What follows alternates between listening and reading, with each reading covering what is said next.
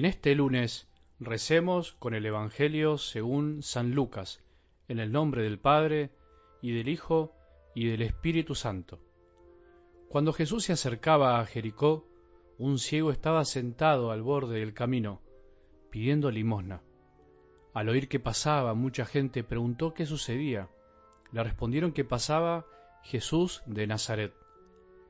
El ciego se puso a gritar, Jesús, hijo de David, ten compasión de mí.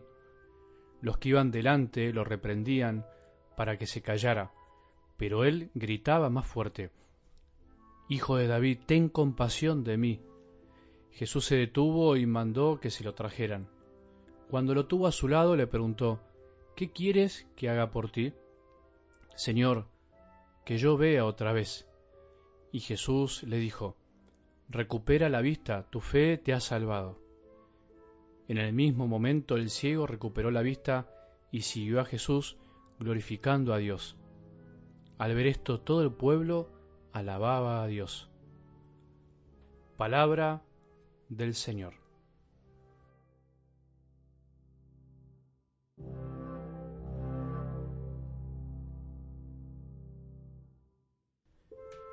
Empezamos una vez más otra semana queriendo rezar con algo del Evangelio de cada día.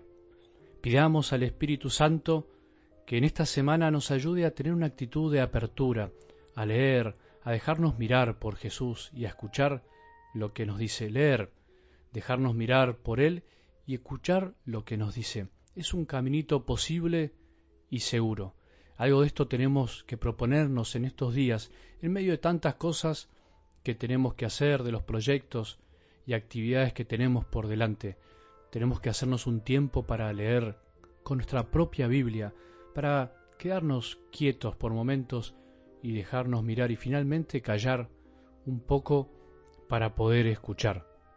Son incontables las veces que falsos profetas vaticinan el fin del mundo, como pretendiendo tener la primicia de algo que en definitiva no se sabe, y no se sabe no por capricho divino, sino para nuestro bien.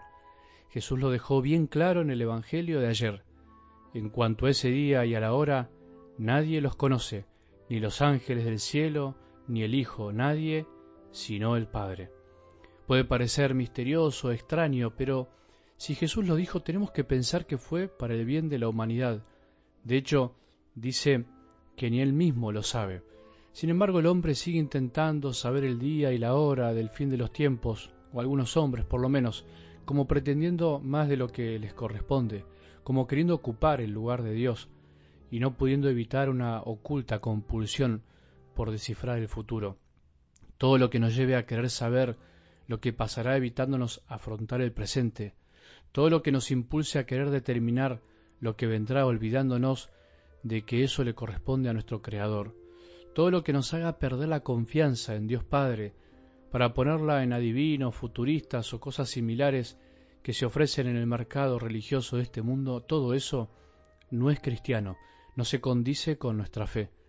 No se sabe ni el día ni la hora del fin de los tiempos, del fin de nuestras vidas, solo podemos aproximarnos de alguna manera por diferentes signos y con eso continuaremos en estos días.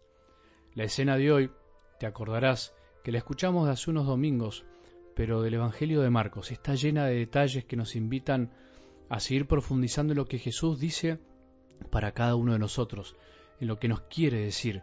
Esa es la clave, ese es el desafío, que hoy podamos escuchar a Jesús y dejar que nos mire mientras nos preguntamos, ¿quién soy yo en esta escena? ¿Cómo vengo viviendo y quién quiero ser también de acá en adelante? ¿Soy el ciego que está al costado del camino y aunque no pueda ver a Jesús lo escucha cuando pasa y pregunta? Pregunto dónde está Jesús. Aunque no veamos bien, por lo menos tenemos que aprender a escuchar. Tenemos que escuchar que Jesús está siempre por ahí, pasando, por allá, está siempre. Podemos ser como el ciego que ante la proximidad de Jesús no para de gritar y le importa muy poco que lo quieran callar, como quisiera tener esa fe de este hombre que grita olvidándose de todo, ¿Quién de nosotros puede decir con seguridad que siempre ve a Jesús en el camino de esta vida, que lo ve en todos lados? No nos creamos como esos que estaban alrededor de Jesús, que además se dan el lujo de callar a los demás. Somos un poco ciegos, y por eso nuestro Maestro viene a curarnos de la ceguera del corazón que nos tiene un poco quietos, sin avanzar, tirados al costado del camino, con fe, pero muchas veces tirados, no haciendo nada, no haciendo nada por seguir adelante, mientras la vida nos pasa por al lado. Qué lindo sería también dejar que Jesús nos pregunte hoy a todos, pero particularmente, ¿qué querés que haga por ti? ¿Qué necesitas de mí? ¿Qué querés que haga por vos?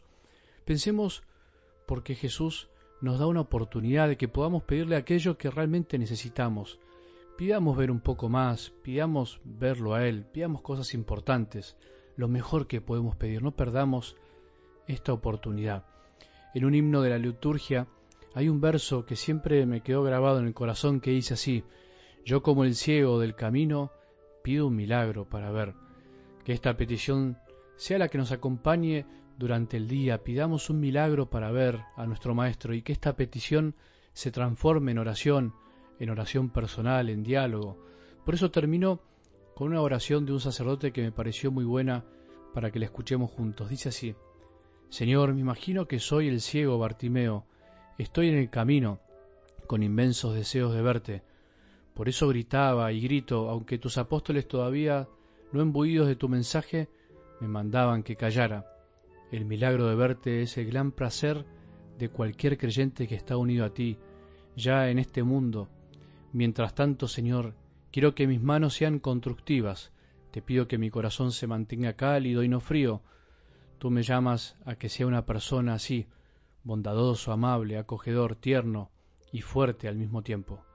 Que esta oración nos ayude a poder pedirle con todo el corazón a Jesús que queremos ver, que ese es el gran placer de aquel que busca a Jesús, verlo en este mundo, aunque a veces Jesús se hace escurridizo, pareciera, y nos cuesta, pero en realidad siempre está, nunca se escapa de nuestro lado. Pidamos esta gracia en este día.